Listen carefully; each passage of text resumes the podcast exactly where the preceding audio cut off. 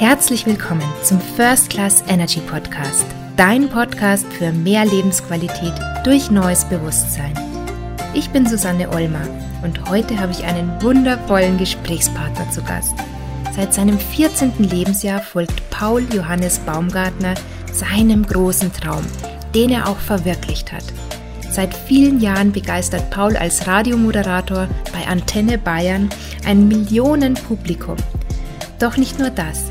Weil seine Leidenschaft so groß ist, hilft er als Motivationstrainer Führungskräften, ihre Stärken erfolgreich zu leben. Eine der wichtigsten Zutaten für ganzheitlichen Erfolg ist Begeisterung und genau darüber werden Paul und ich heute sprechen. Wir freuen uns, diesen äußerst wertvollen und inspirierenden Austausch mit dir teilen zu können. Ja, ihr Lieben, ich habe ja schon den lieben Paul angekündigt und jetzt ist er hier und ich freue mich sehr, sehr, sehr, Paul, dass wir heute Zeit miteinander verbringen, dass du mir deine Zeit schenkst, dass wir gemeinsam über das Thema Begeisterung sprechen. Ja, und ich habe ja schon in der Ankündigung gesagt, dass du unter anderem Radiomoderator bei Antenne Bayern bist und dass deine Leidenschaft das Thema Begeisterung ist. Ja, jetzt stelle ich mir natürlich die Frage und wahrscheinlich auch unsere Hörerinnen und Hörer, wie kamst du denn zum Radio? Man könnte sagen, frühkindliche Prägung. Ich war eher frühkindlich, ist ein bisschen übertrieben, aber ich war 14 Jahre alt und mit 14 Jahren stand mein Berufswunsch fest. Ich will Radiomoderator werden, bin natürlich sofort zu meinen Eltern gedackelt, habe ihnen das freudestrahlend voller Begeisterung erzählt und habe festgestellt, hm, Begeisterung ist offensichtlich sehr, sehr individuell weil meine Eltern jetzt nicht so wahnsinnig begeistert waren von meiner Idee, weil sie gesagt haben, ja, aber kannst du denn davon leben und willst du nicht was Solides lernen? Und ich war 14 und habe gesagt, ich weiß es nicht, aber mich, mich würde es interessieren. Und ausschlaggebend war, dass ich so früh schon beruflich in der Spur war, äh, waren damals zwei nicht unbekannte und nicht unbedeutende Moderatoren in der deutschen Radiolandschaft, nämlich Thomas Gottschalk und Günther Jauch. Die haben damals bei Bayern drei äh, Übergaben gemacht. Der eine ging, der andere kam, hat die Sendung begonnen und in den Übergaben haben die sich so hochgeschossen und überhaupt nicht ernst genommen und so unterhaltsam das Ganze gestaltet, dass ich richtig geflasht war, dass ich richtig begeistert war und gesagt habe, das muss ich auch. Und dann hat's geklappt. Aber das heißt, du hast ein Praktikum begonnen oder wie, wie ging dann der Weg da los für dich? Ja, äh, ich habe dann für, wie ein Wahnsinniger habe ich äh, Briefe geschrieben an den Bayerischen Rundfunk. Damals äh, gab es ja nur den Bayerischen Rundfunk, den öffentlich-rechtlichen, und habe gesagt, ich will Moderator werden, was muss ich tun? Und dann hat's, das war noch die Zeit, als man Briefe schrieb, äh, also die Vor-Internet-Zeit, die Prä-Internet-Zeit, dann äh, habe ich hingeschrieben, was muss ich denn tun, damit ich Moderator werden kann? Dann hat sechs Wochen gedauert, bis dann gnädigerweise ein Brief kam, da hieß es, studieren Sie. da habe ich wieder einen Brief hingeschrieben, ja, was denn? Hat wieder sechs Wochen gedauert, äh, egal. Und das war mir irgendwann mal zu dumm dass ich einfach geguckt habe, was kann ich denn machen? Also was brauche ich für Skills? Was muss ich mir auf die Festplatte schaufeln? Und natürlich auch, ähm, wo kann ich es lernen? Und habe dann über eine Stiftung äh, meine ersten äh, Gehversuche gemacht, so, so Seminare belegt als Teilnehmer, so Radioseminare belegt und dann äh, eine, eine ganz, ganz liebe Persönlichkeit an der Stelle, wenn sie uns zuhören sollte, lieber Michael Kermes von Radio Trausnitz, die habe ich im Endeffekt zu verdanken, dass ich Radio machen darf jetzt seit äh, mittlerweile 30 Jahren oder über 30 Jahren weil das war einer der Teilnehmer auch und der hat mich gefragt, ob ich nicht Lust hätte, mal vorbeizuschauen bei Radio Trausitz in Landshut. Und das war für mich, ich weiß noch wie heute, als ich da reinging, auch hier zum Thema Begeisterung, als ich da reinging in diese Redaktion, wusste ich, oder in Studio auch, wusste ich, jawohl, das, das ist es. Und, äh, und das hat mich so geflasht und habe dann weitergemacht, bin dann irgendwann mal zur Antenne gekommen, nach fünf Jahren bei Radio Trausnitz. Äh, 93 zur Antenne gekommen und fühle mich nach wie vor pudelwohl, moderiere nach wie vor sehr gerne, habe aber dann auch, und das hat mir auch das Medium geschenkt, 2002 mir überlegt, ja, gibt's denn irgendwas anderes noch? Also gibt's denn noch äh, etwas, was du jetzt kannst? Also du versuchst Hörer zu begeistern und Hörer sind ja nichts anderes als Kunden. Also das klingt jetzt ein bisschen hart natürlich, aber je mehr Hörer wir haben, je mehr Hörer uns zuhören, je mehr Kunden wir haben, äh, desto äh, erfolgreicher sind wir natürlich. Ne? Und deswegen habe ich überlegt, gibt es denn irgendwelche äh, Gemeinsamkeiten? Also etwas, was man beim Radio ganz selbstverständlich macht, in der Kommunikation, in der Ansprache zu den Kunden, Schrägstrich hören, was vielleicht für andere Branchen auch interessant sein könnte, die mit Radio überhaupt nichts zu tun haben. Und das war schon sehr, sehr spannend. Und da war das verbindende Element eben äh, das Thema Begeisterung. Also auf der einen Seite habe ich Hörer begeistert, auf der anderen Seite habe ich seit 2002 beschäftige ich mich eben im Schwerpunkt meiner Tätigkeit damit, wie kann man Kunden begeistern, sie zum Fan eines Unternehmens machen. Dann habe ich irgendwann festgestellt, um Kunden zu begeistern, braucht man auch Mitarbeiter die hoffentlich begeistert sind, weil die Führungskraft äh, eine gute Arbeit leistet. Und dann habe ich festgestellt, streng genommen, was sind Kunden, was sind Führungskräfte, was sind Mitarbeiter, sind alles Menschen. Und das war dann so der dritte Themenkomplex, äh, mit dem ich mich intensiv auseinandersetze äh, seit langer, langer Zeit, nämlich wie wir uns selber begeistern können, wie du dich, Susanne, begeistern kannst, wie du tagtäglich, äh, wenn du deiner Arbeit nachgehst, zu Höchstform auflaufen kannst und eben Freude äh, dabei verspürst, weil wir alle wollen schließlich sich eines, ein glückliches, ein gelingendes Leben. Voll schön ausgedrückt. Und vor allem ist es ja auch so, und das ist es, was ich auch gerade so beobachte, viele Menschen ver verlieren die Motivation. Und gerade ja. in der Arbeitswelt ist es was, was ich beobachte, wo Demotivation an der Tagesordnung steht. Und umso wichtiger und schöner ist es, dass wir heute über das Thema Begeisterung sprechen. Wie ist es bei dir im Privatleben? Wie begeistert man sich da, wenn man vielleicht mal das ein oder andere, ich meine, wir sind ja alles Menschen, wir haben ja alle nicht nur die, die Höhenflüge, sondern wir dürfen ja auch wachsen an verschiedenen Situationen. Wie rappelst du dich da immer wieder auf? Ja, also zum einen die zwei Baumgartnerschen Grundüberzeugungen. Die erste lautet, es gibt keine Alternative zum Optimismus. Das fällt natürlich manchmal schwer und klingt, aber ganz ehrlich, auch alle, die uns zuhören, was haben wir denn für Möglichkeiten? Also, was haben wir denn für Alternativen zum Optimismus? Ich finde keine. Und das zweite Baumgartnerische Grundgesetz, der Sprung ins kalte Wasser fühlt sich nicht wärmer an, wenn man später springt. Also wenn ich eine Arbeit zu erledigen habe, die mir überhaupt keinen Spaß macht und auch solche Arbeiten gibt's, Prokrastination, ne? man kann es natürlich rausschieben. Äh, man ist nicht motiviert, äh, ich habe gar keine Lust, es zu machen, aber äh, dieses, äh, dieser Grundsatz, der Sprung ins kalte Wasser fühlt sich nicht wärmer an, wenn man später springt, äh, motiviert mich immer und dann nehme ich eben Anlauf, mache eine Arschbombe rein in das Thema und dann freue ich mich, wenn ich es erledigt habe, weil ich mich selber auch so ein bisschen gechallenged habe. Sehr, sehr gut. Was glaubst du, was hindert aus deiner Erfahrung Menschen daran, sich zu begeistern? Also was sind so die Hürden? Also ich glaube, Punkt Nummer eins, dass es schon bei ganz, ganz, ist sehr, sehr individuell, muss man vorsichtig sein, aber ich glaube schon, dass es bei ganz, ganz viel mit dem Mindset zu tun hat. Ja. Also, wenn ich dem Leben, sage ich mal zugespitzt, wenn ich dem Leben so gar nichts Positives abgewinnen kann oder will, mhm. hm, wie soll ich mich denn für was begeistern können?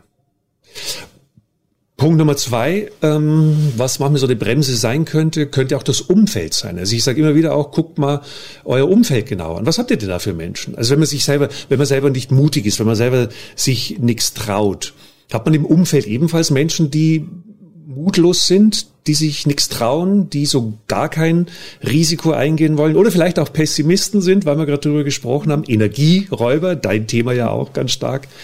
Energie. Also das Umfeld ist schon interessant auch zu beobachten, für jeden Einzelnen von uns, sich selber zu reflektieren, mit welchen Menschen verbringe ich denn wertvolle Lebenszeit. So ein bisschen der Ansatz, ähm, zeige mir deinen Freundeskreis und ich sage dir deine Zukunft vorher. Genau so ist es, ja. Ja. Genau so ist es. Und das Dritte, ähm, was, ja. Susanne, was vielleicht noch eine Möglichkeit ist, weil ich äh, ganz, ganz viel mit jungen Leuten zusammenarbeite auch, ähm, die sich für nichts begeistern können. Das kann auch sein und das ist auch der Zeit momentan geschuldet, äh, dass es zu viele Ausfallmöglichkeiten gibt. Also ich, äh, ich glaube, es gibt ein Buch, ich könnte alles tun, wenn ich nur wüsste, wo ich anfangen soll. Also diese 100 Möglichkeiten, und das wird mir immer wieder gespiegelt, es gibt viel zu viele Optionen ähm, und es fällt ganz, ganz vielen ganz schwer zu sagen, okay, auf diese eine Option stürze ich mich und da gucke ich jetzt mal, ob ich da vielleicht Freude oder Begeisterung aus einer Tätigkeit, aus einem Hobby oder wie auch immer rausziehen kann. Weil es könnte das andere könnte noch mehr Freude versprechen oder noch sinnstiftender sein. Aber wenn wir Sachen nicht ausprobieren, wie so oft im Leben oder wie eigentlich immer im Leben, wenn wir Sachen nicht ausprobieren, können wir nicht mitreden, weil dann werden wir es nie erfahren, ob es was ist für uns. Ja, und das äh, mit diesen vielen Auswahlmöglichkeiten, das ist auch was, was, was mich auch ehrlich gesagt ein bisschen nervt. Mhm. Ja, weil die Leute dadurch halt total ins, äh, ins, äh, ins Strudeln kommen und ihnen halt einfach dieses diese Klarheit fehlt. Was will ich denn jetzt und warum mhm. will ich das? das?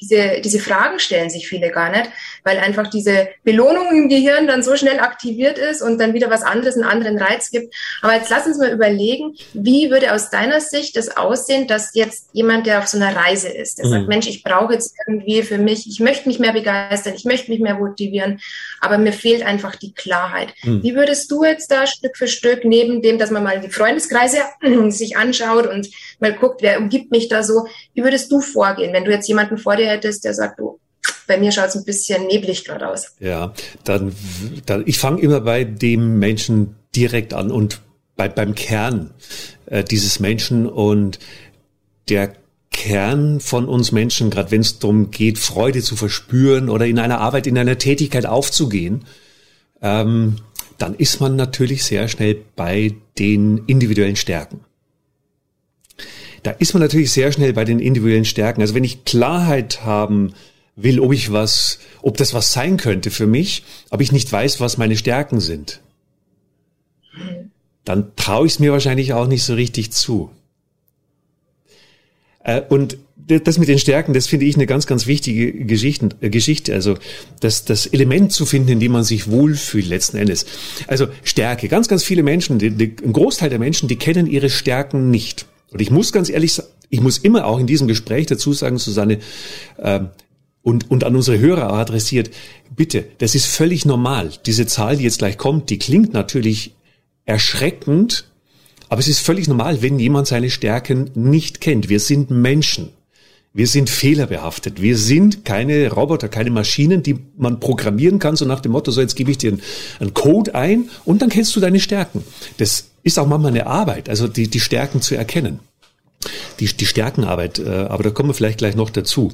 Aber äh, Alex Lindley, ein Forscher und, und äh, ganz, ganz viele Forscher, äh, Psychologen haben sich genau mit dem Thema Stärken auseinandergesetzt und Alex Lindley hat äh, bewiesen in seinen Studien, dass zwei Drittel aller Menschen ihre Stärken nicht kennen. Also und das ist schon eine Hammerzahl. Zwei Drittel aller Menschen kennen ihre Stärken nicht. Die können sie nicht benennen. Die können nicht sagen, also meine Stärke ist da, da, da. Und können sie natürlich, wenn sie sie nicht kennen, auch nicht einsetzen. Und können natürlich auch in der Tätigkeit dadurch keine Begeisterung empfinden, weil sie nicht aufblühen können.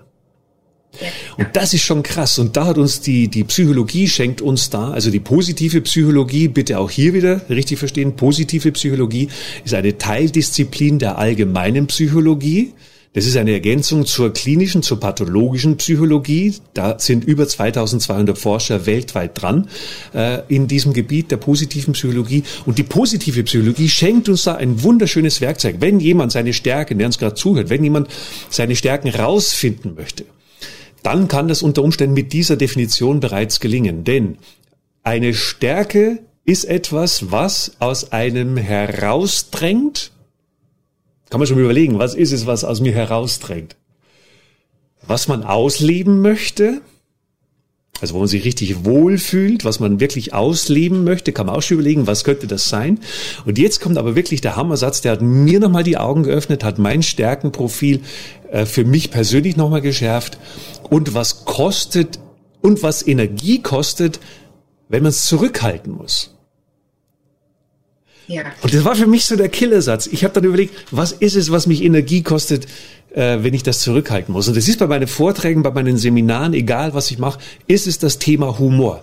Wenn ich keinen Humor zeigen dürfte, in, oder auch in der Moderation bei Antenne Bayern, wenn ich kein, wenn ich humorlose Moderationen machen müsste, ähm, ich würde durchdrehen. Wenn ich auf der Bühne, wenn mein Auftraggeber zu mir sagen würde, Herr Baumgartner, wir brauchen einen Fachvortrag zum Thema vom Kunden zum Fan, sage ich, bin nicht der Verkehrte, ich bin nicht der Bullet Points Areal Schriftgröße 8 Morsezeichen-Typ, sondern bei mir geht's um Storytelling, bei mir geht's um Emotionen. Genau dasselbe beim Thema Mitarbeiterbindung, wie man äh, Mitarbeiter zum Aufblühen bleiben und, äh, äh, und, und wachsen bringen kann. Also ohne Humor, das ist eine meiner Signaturstärken, würde ich wirklich schlicht und ergreifend durchdrehen. Und ich glaube, man hört es auch bereits schon in unserem kurzen Gespräch an dieser Stelle. Ja, zum Glück, zum Glück. Ähm, und das ist ja auch Leben. Gell? Also da gibt es auch ganz viele Forschungen dazu, wie ja. wichtig es ist, optimistisch und äh, auch humorvoll zu sein, weil ja da auch ganz viele Krankheiten dadurch geheilt werden. Durch viel Lachen. Also das ist ja unheimlich wichtig. Und Humor äh, nein, das ist ja, ja genau. Das, was du gerade ansprichst, Humor hilft heilen. Ne? Eckhard von Hirschhausen, der in Kliniken geht mit den Klinik-Clowns. Also bitte, soll mal keiner erzählen, dass Menschen nicht lachen wollen. Gerade in Zeiten wie diesen. Ja, und auch wieder müssen, ja. Also es war ja doch irgendwie anstrengend die letzte Zeit. Und das merkt man auch teilweise. Und ich weiß nicht, ob die zwei Drittel da noch stimmen, beziehungsweise die, die Stärken. Ich glaube, viele haben auch verlernt, ihre Stärken, die sie kennen, ja. irgendwie wahrzunehmen und zum Einsatz zu bringen. Und zum Thema ein, zum Einsatz bringen. Ich durfte ja vor ein paar Wochen etwas kennenlernen. Und zwar haben wir uns ja da äh, live gesehen. Und genau. zwar hast du dein Perma-Modell vorgestellt. Ja. Und ich denke, das ist jetzt ganz was Spannendes für ja. euch. Der Paul uns jetzt hier erzählt. Paul, bist du soweit, dein Perma-Modell vorzustellen? Ja, ich würde gerne sagen, dass ich es erfunden habe, weil es so großartig ist. Ich würde gerne sagen, dass es mein Perma-Modell ist. Ähm, jeder gibt natürlich seins dazu, aber das Perma-Modell äh, im Führungskräftekontext aber natürlich auch im Privatkontext. Was ist dir lieber, wie Menschen aufblühen und wachsen mit dem Permodell oder wie Führungskräfte aufblühen und wachsen? Du kannst es dir aussuchen. Ich will beides. Ich will beides. Ja, das Prinzip ist immer dasselbe. Ich, wenn du magst, Susanne, dann würde ich es anhand äh, von den äh, Führungskräften machen, also wie Mitarbeiter aufblühen, bleiben und wachsen. Und jeder kann für sich aus diesem Perma-Modell ableiten, was für jeden Einzelnen wichtig ist, um aufblühen zu können und wachsen zu können. Sehr gerne. Gut. Dann gehe ich in die Vorleistung. Also, ich will, also PERMA ist ein Akronym. Äh, jeder Buchstabe steht für einen Nährstoff, der dafür sorgt, dass wir Menschen aufblühen und wachsen können. Und das P in PERMA, das ist der erste Nährstoff, der steht für positive Emotionen, also positive Emotions. Und aus Sicht einer Führungskraft darf die Frage lauten, wenn man die Mitarbeiter ans Unternehmen binden möchte, sie zu Markenbotschafter des Unternehmens machen möchte, die äh, Einstiegsfrage für eine Führungskraft lautet, was trage ich als Führungskraft wirklich dazu bei, dass meine Mitarbeiter in der Arbeit im Unternehmen positive Emotionen erleben dürfen? Also was trage ich als Führungskraft dazu bei, dass meine Mitarbeiter Freude bei der Arbeit erleben dürfen? Jetzt beginnt das Kopfkino wahrscheinlich schon bei dem einen oder anderen. Was trage ich bei, bei den Mitarbeitern dazu bei, dass sie, Achtung, Wertschätzung erleben dürfen in der Arbeit? Also, da gibt es eine gute Ratio, ein gutes Verhältnis. Äh, die ein, Barbara Fredrickson spricht von 3 zu 1. Äh, andere Organisationspsychologen wie Kim Cameron sprechen von einer Ratio, von einem Verhältnis von 5 zu 1. Also fünfmal so viele positive Emotionen auf der einen Seite wie negative Emotionen auf der anderen Seite. Und im Kontext übertragen heißt es fünfmal so viel Lob, Feedback, positives, Wertschätzung, wie eben auf der anderen Seite Kritik, Fehlerbenennung etc. pp. Und dass das alles, dass dieses Positive Leadership ist ja die Antwort auf die Forschungsfrage, wie blühen Mitarbeiter auf und bleiben. Und anhand dieses 5 zu 1 Verhältnisses erkennen wir schon, dass es jetzt nicht irgendwie eine Happyology ist, so nach dem Motto nur noch rosa-rote Brille und, und happy go lucky, überhaupt nicht. Anhand äh, dieses äh, einen Faktors erkennt man, natürlich ist auch Fehler benennen wichtig. Natürlich ist Kritik wichtig. Natürlich, wenn was schiefgegangen ist, das muss angesprochen werden. Das ist ganz, ganz wichtig, sonst die, kann die Organisation nicht wachsen. Aber das Verhältnis positive Emotion zu negativer Emotion ist wichtig. Und das, wie gesagt, im Führungskontext laut Cameron beträgt das 5 zu 1. Total spannend. Jetzt bin ich natürlich äh, gespannt, was bedeutet E? Das E steht für Engagement. Das E steht für Engagement und das immer, weil wir gerade über Stärken gesprochen haben. Da geht es um äh, die Stärken und auch darum, ob die Mitarbeiter, ob die Rahmenbedingungen so gestaltet sind im Unternehmen, dass die Mitarbeiter so annähernd auch wirklich in den Flow kommen können. Also in dieses, in dieses wunderbare Energiefeld, in dem also die Anforderungen einer Aufgabe, die die Aufgabe mit sich bringt und die äh, Fähigkeiten, die Talente, die Stärken, die der Mitarbeiter mit sich bringt, dass das in einem vernünftigen Verhältnis, einer, in, einem, in, in einem guten Kanal sozusagen verläuft. Mhm. Also was trage ich als Führungskraft dazu bei, dass meine Mitarbeiter entsprechend ihren Stärken, also den Stärken der Mitarbeiter, ihrer Arbeit nachgehen können? Bedeutet natürlich für die Führungskraft, Erstmal muss ich wissen, was meine Mitarbeiter im Einzelnen für Stärken haben. Mit anderen Worten, auch die Führungskraft kann fragen, äh, was ist es, lieber Mitarbeiter, was aus dir herausdrängt, was du ausleben möchtest und was dich Energie kostet, wenn du es zurückhalten musst. Wie kann man das noch herausfinden, was die Stärken der einzelnen Mitarbeiter sind, indem man sie einfach mal fragt, interviewt, richtig detektivisch und die dritte Möglichkeit, die ich sehe, äh, über einen äh, wissenschaftlich anerkannten Stärkentest mit einer, man spricht von einer sogenannten hohen Reliabilität, also mit einer hohen Zuverlässigkeit, dass es eben, wenn da die Stärken rauskommen, dass es jetzt kein Zufallsprodukt ist, sondern dass das Zufallsergebnis ist, sondern dass das wirklich Stärken sind, die signifikant für diesen Mitarbeiter sind. Da gibt es noch ganz viel mehr zu erzählen, aber wir wollen das Thema, glaube ich, ja heute nicht abschließen, sondern erstmal aufschließen, wir zwei. Ja, genau. Und für was steht R? Ja, das R steht für Relationships. Äh, da geht es um tragfähige Beziehungen innerhalb der Teams. Hm. Und die Frage für die Führungskraft lautet an dieser Stelle, was trage ich als Führungskraft dazu bei, dass innerhalb meiner Mannschaft tragfähige Beziehungen zwischen den einzelnen Teammitgliedern entstehen können. Also gibt es zum Beispiel Formate der Begegnung. Und Remote, das ist mittlerweile, da sind sich alle einig, funktioniert das ganz, ganz schwer. Teambuilding Remote funktioniert ganz, ganz schwer. Und deswegen sage ich immer wieder, liebe Unternehmen, okay, vielleicht an der einen oder anderen Stelle müsst ihr auf eure Budgets besonders achten, aber spart bitte nicht an den Events für eure Mitarbeiter. Ihr müsst eure Mitte, das ist ein Mannschaftssport. Unternehmertum, ein Unternehmen erfolgreich zu führen, ist ein Mannschaftssport. Es ist, ich bin hier in meinem äh, Streaming-Studio in München.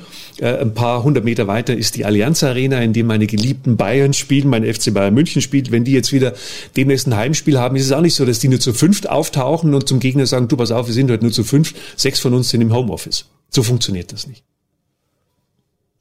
Richtig. Und gerade das Thema Verbindung und Bindung ist meines Erachtens mit ein ganz, ganz wichtiger Schlüssel. Hm. Schade, dass das M erst in der Mitte kommt, ja. Aber es fängt ja trotzdem alles bei uns an, ja, mit unserer Einstellung. Ja. Und was ist der vierte Buchstabe jetzt? Das äh, äh, M, genau, das M haben wir. Genau. Das M ist äh, ein ganz, ganz starker Nährstoff, der dafür sorgen kann, dass Mitarbeiter aufblühen, bleiben und wachsen und auch für uns und für, für uns Privatpersonen auch ein ganz, ganz starker Nährstoff, wie wir aufblühen und wachsen können. Das M steht für Meaning.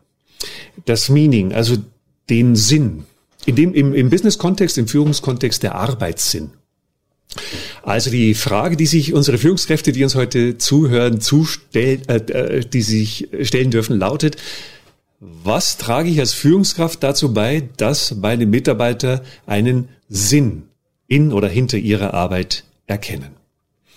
Also, ist es einfach nur ein Abarbeiten? Ist es einfach nur mach mal? Oder gibt es vielleicht kommunikativ die Möglichkeit zu sagen, pass auf, mit deiner Arbeit bewirkst du was. Das ist sinnvoll. Und da hat mir das Perma-Modell auch wieder eine Erkenntnis geschenkt. Also 75 Shows im Jahr moderiere ich noch bei Antenne Bayern.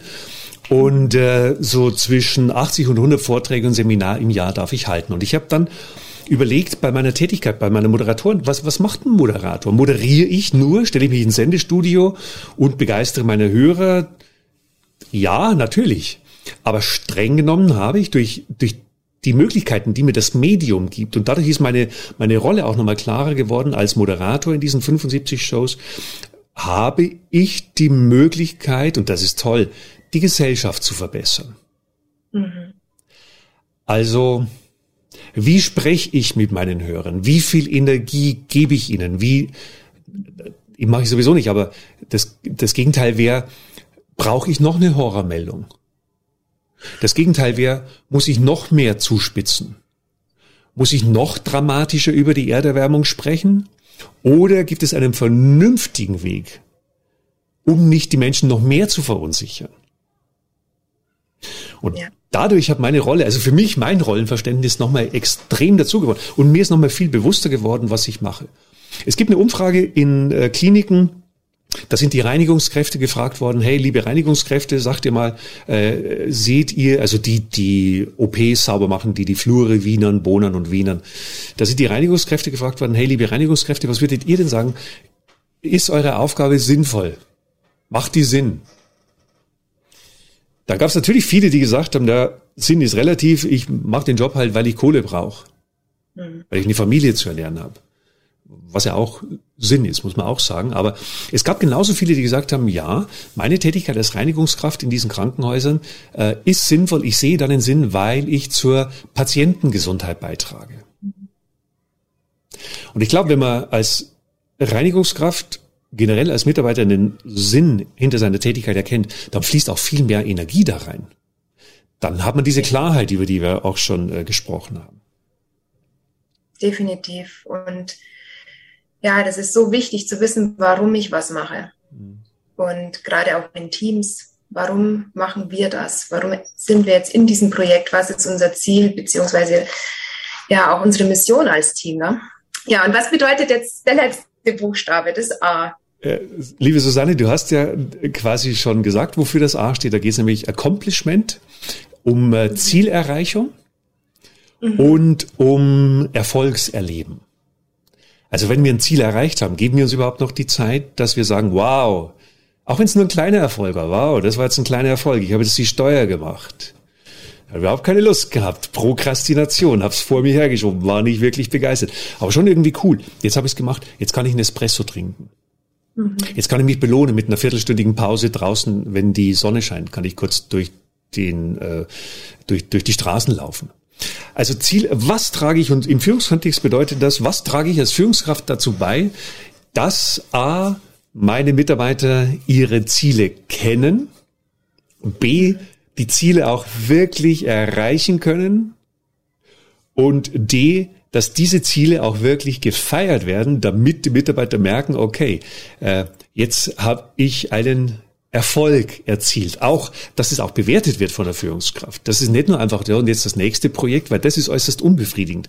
Wenn du sowieso schon drei Projekte am Laufen hast und du weißt genau, die nächsten fünf Projekte lauern bereits äh, hinter, hinter der nächsten Wand äh, und, und stürzen sich gleich auf dich. Das ist äußerst frustrierend. Das ist das Hamsterrad und das ist wahnsinnig demotivierend. Und das ist schon eine Geschichte und gibt es auch tolle Ideen, tolle Beispiele. Es gibt zum Beispiel ein, ein großes global operierendes Unternehmen im Mittelfränkischen, die haben alle zwei Wochen haben die ein sogenanntes Institutionalisierungs Institutionalisierungsmeeting. Alle zwei Wochen treffen sie sich in den Abteilungen und besprechen das, was erfolgreich gelaufen ist. Also da geht es wirklich nur um Ziele, die erreicht wurden. Da geht es nicht drum, ja, aber, nein, da gibt es bestimmt andere Formate der Begegnung.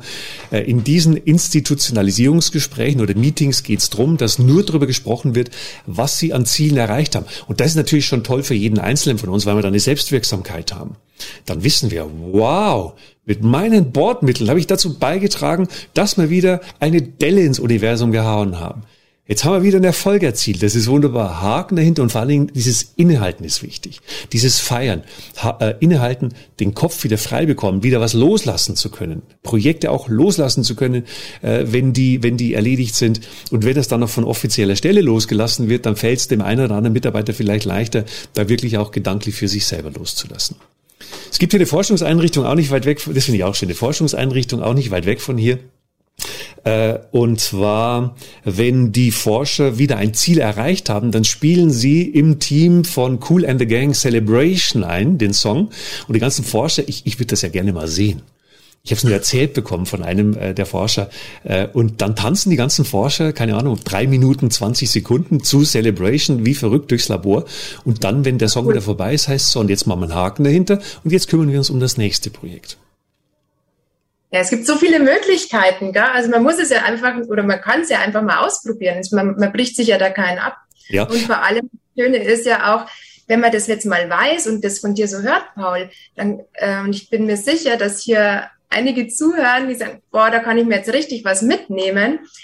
Dann ist es ja nicht so, dass man jetzt sagt, das muss ich alles umsetzen, sondern nur dieses diese eine kleine Idee, diesen einen Punkt, den ihr euch jetzt hier rausnehmt, dass ihr den einfach mal versucht zu integrieren. Und ich bin mir sicher, da wird einiges sich dann schon mal in Bewegung setzen. Genau, so eins reicht. Eins reicht, wenn, wenn unsere Podcasts, wenn unsere Zuhörer heute sagen, okay, positive, no also das ist ja eben, weil es im Privatleben, was trage ich als Paul dazu bei, dass ich positive Emotionen erleben darf?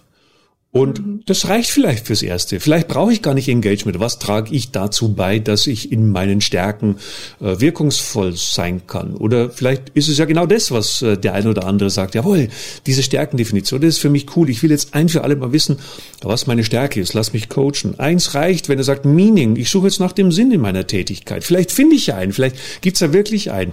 Äh, hab den bislang nicht gesehen.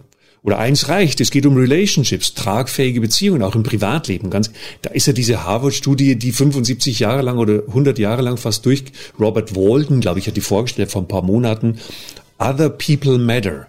Es ist sehr wohl wichtig, unser persönliches Umfeld. Es ist nicht alles, mit welchen Leuten umgebe ich mich. Habe ich die Energiespender oder habe ich die Vampire?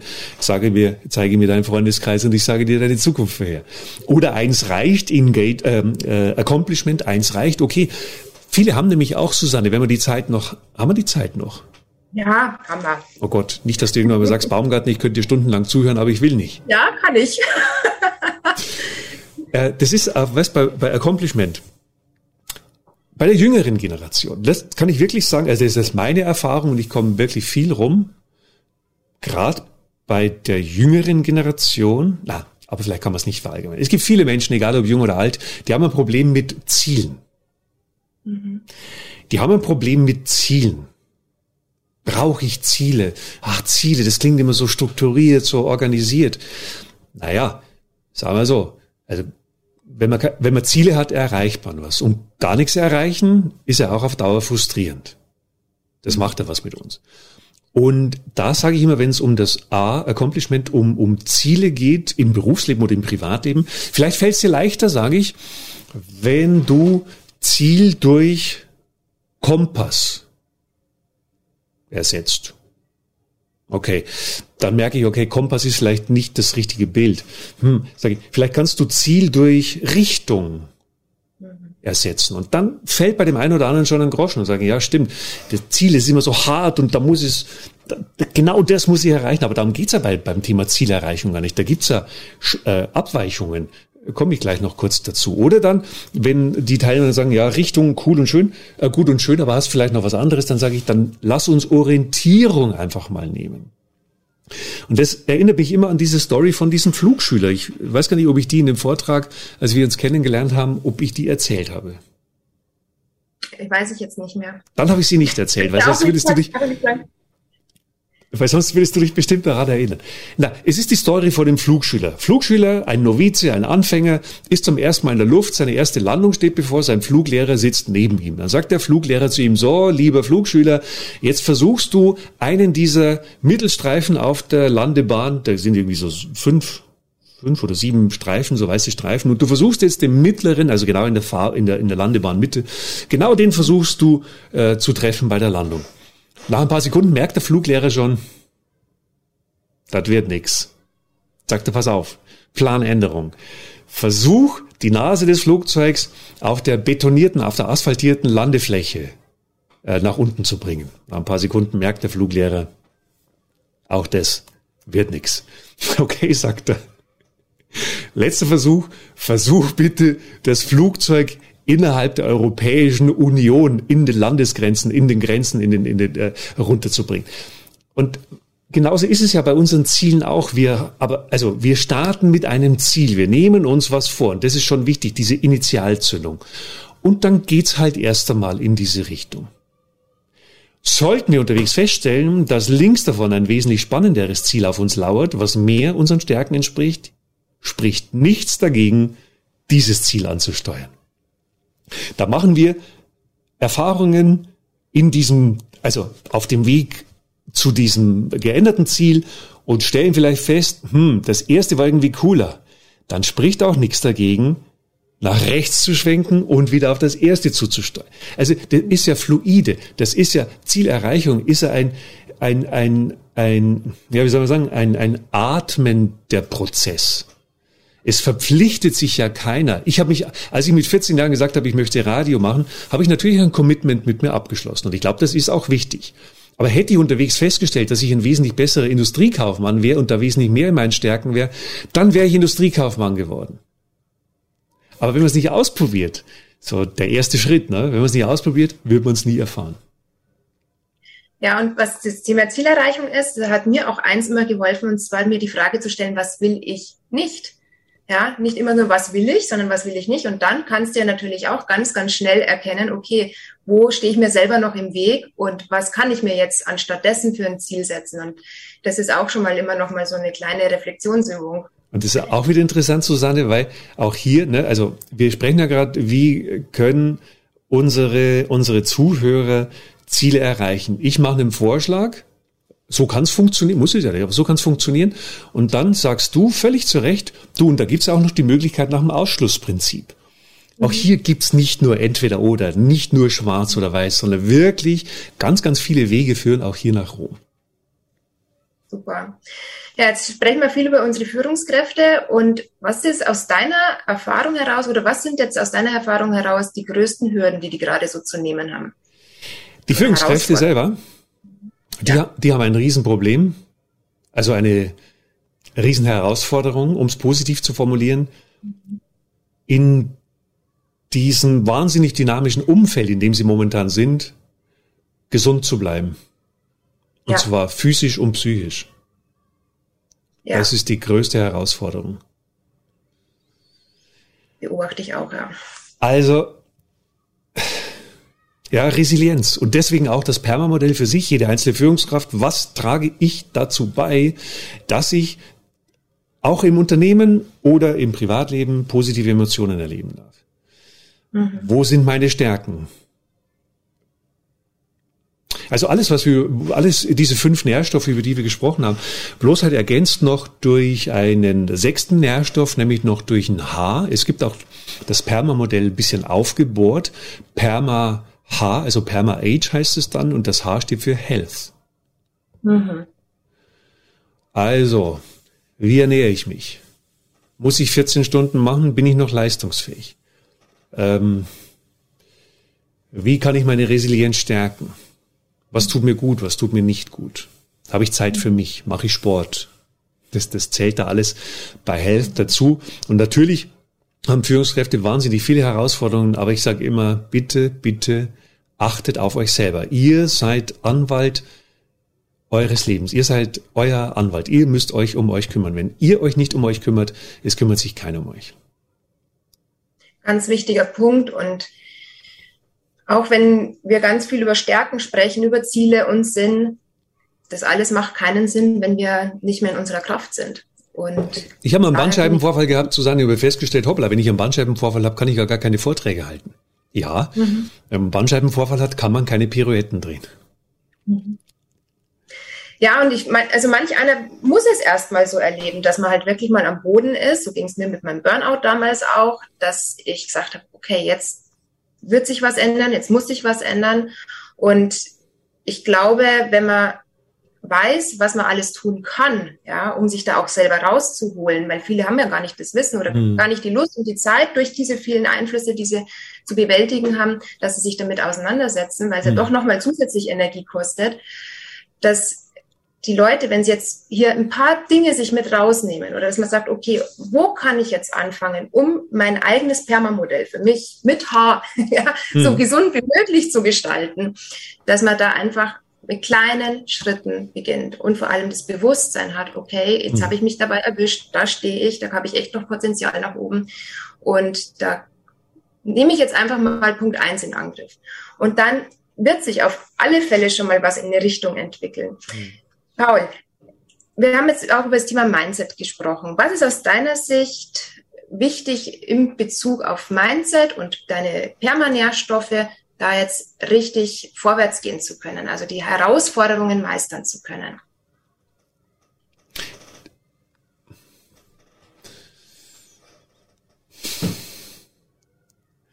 Ja, da würde ich jetzt ganz uneigennützig sagen, einfach ein paar Punkte, über die wir schon gesprochen haben, Susanne.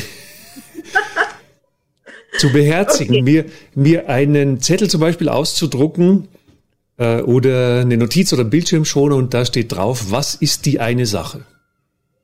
Mhm. Also was ist die eine Sache, die für mich so schlüssig war, hin zu mehr Begeisterung, hin zu einem glücklichen, zu einem gelingenden Leben. Was ist die eine Sache, die ich rausgezogen habe, zum Beispiel aus diesem Podcast, die ich äh, in den nächsten Minuten angehen werde?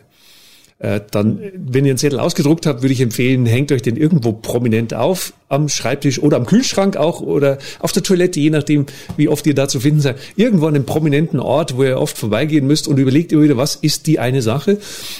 Und die, da fließt dann die ganze Energie rein. Und auch da werdet ihr sehen, okay, ist es noch nach einer gewissen Zeit, ist es noch die eine Sache oder gibt es jetzt eine andere Sache, die für mich wesentlich spannender ist, die mir wesentlich mehr äh, Freude verschafft oder wesentlich mehr mich Richtung gelingendes Leben bringt? Richtig schön.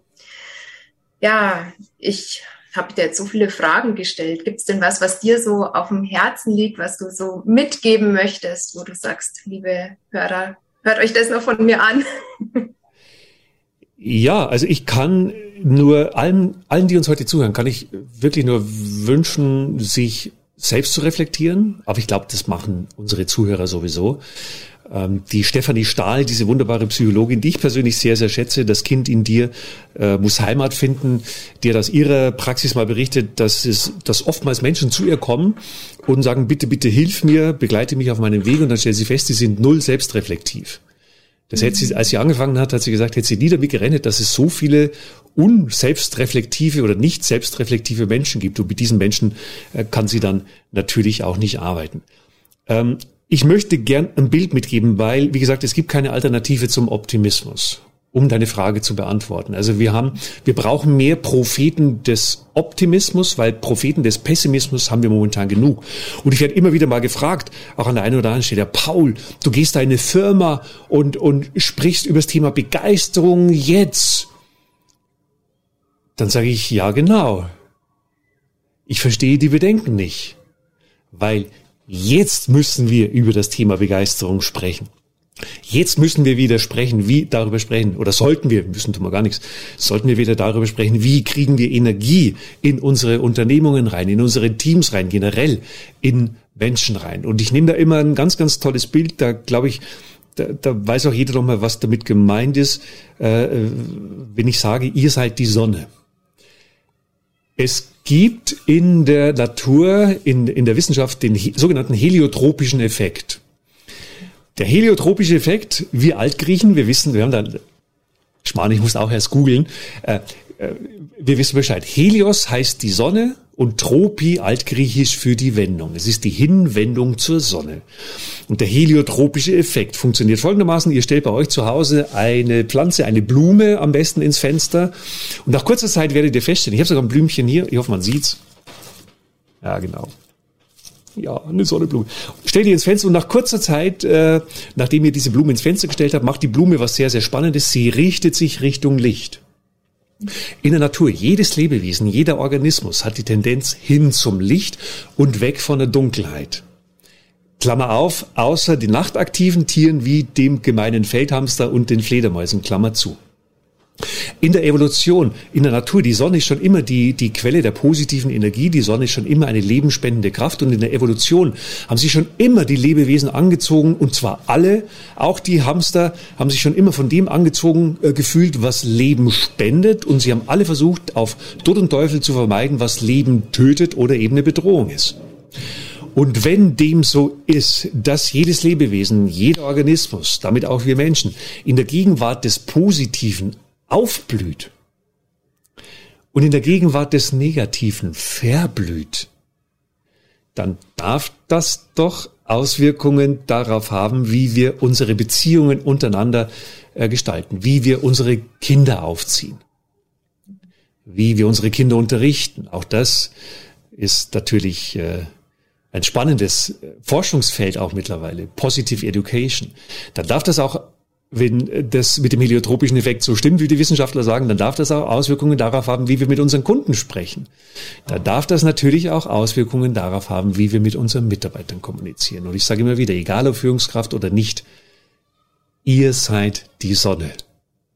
Oder wenn man uns beide noch mit reinholt, Susanne, wir alle sind die Sonne. Sehr schön.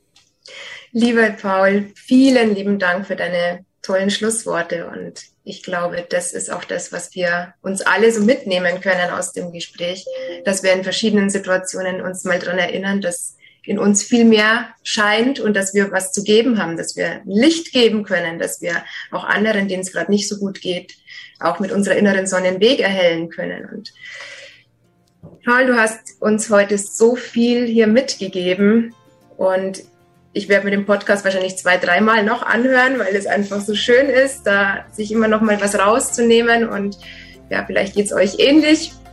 Ich danke dir so für deine Zeit und wenn ihr weitere Fragen habt, ich verlinke Paul seine Daten dann in den Show Notes. Also da habt ihr dann Möglichkeit, mit ihm Kontakt aufzunehmen oder noch mehr über ihn zu erfahren.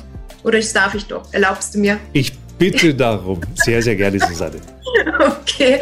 Und ja, dann wünsche ich euch auf alle Fälle viel, viel Spaß mit der Umsetzung der Erkenntnisse aus dieser Folge. Und ja, ich würde mich freuen, wenn wir uns dann bald wieder hören hier habt alle einen schönen Tag, eine schöne Zeit. Alles Gute. Hat dir diese Podcast-Folge gefallen? Dann hinterlasse doch gerne einen Like, einen Kommentar oder schreibe eine Nachricht.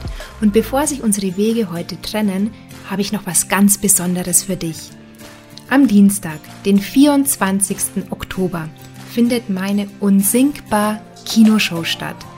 Hier hast du die Möglichkeit, in einem wunderbaren Kinoambiente in Verbindung mit Filmen, Live-Interaktion, Mentaltechniken und einem tollen Publikum gemeinsam die Grenzen deines bisherigen Denkens zu sprengen. Also wenn es dir bislang an Mut für den ersten oder zweiten Schritt gefehlt hat, um einen Durchbruch in Richtung erfülltes Leben zu erlangen, dann bist du herzlich zum Unsinkbar Kino-Event in Wollensach eingeladen. Tickets gibt es unter www.firstclassenergy.de slash Kino und im Übrigen hast du auch beim Unsinkbar Event die Möglichkeit, Paul zu treffen. Bist du dabei? Also ich freue mich auf dich. Oder wenn wir uns bald hier im Podcast wiederhören. Bis dahin, alles Liebe, deine Susanne.